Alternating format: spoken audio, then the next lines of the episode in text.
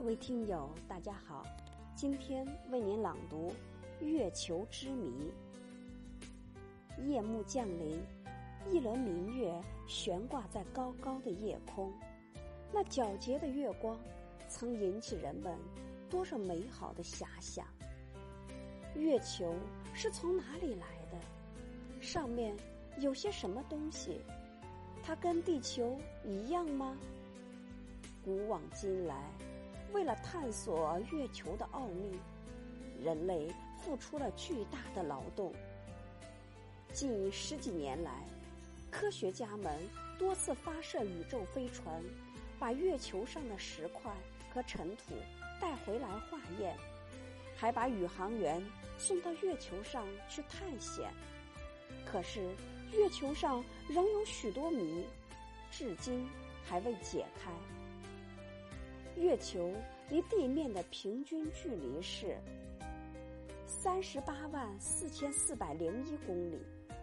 科学家们用来发射飞船的三级运载火箭有一百一十米高，起飞时的重量是三千二百吨。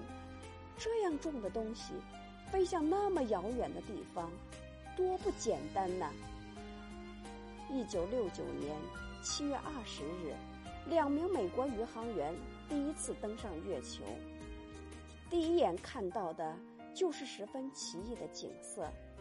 在地球上，阳光是从头顶上照下来的，可这里的上空是黑洞洞的，月球表面却洒满灿烂的阳光。宇航员的周围是尘土、岩石和环形山，没有水。没有任何生命。月球是一片荒漠的世界。把宇航员从月球上带回来的四种尘土化验一下，结果更使人感到月球还有许多的谜。把月球尘土撒在细菌上做试验，第一种、第二种、第三种尘土撒到细菌上，细菌一点变化。也没有。第四种尘土撒到细菌上，细菌一下子都死了。第四种尘土是美国阿波罗飞船十二号从月球表土的下层取回来的，它怎么会有特殊的杀菌力呢？再瞧用植物做试验的结果，把玉米种在月球的尘土里，它的生长。与在地球土壤里没有明显不同，可是水藻一碰到月球的尘土，就长得特别鲜嫩青绿。这一连串的试验结果是多么令人费解呀！苏联科学家发表的一项研究结果说，月球岩石中有玄武岩，这就证明月球上。曾经有火山活动。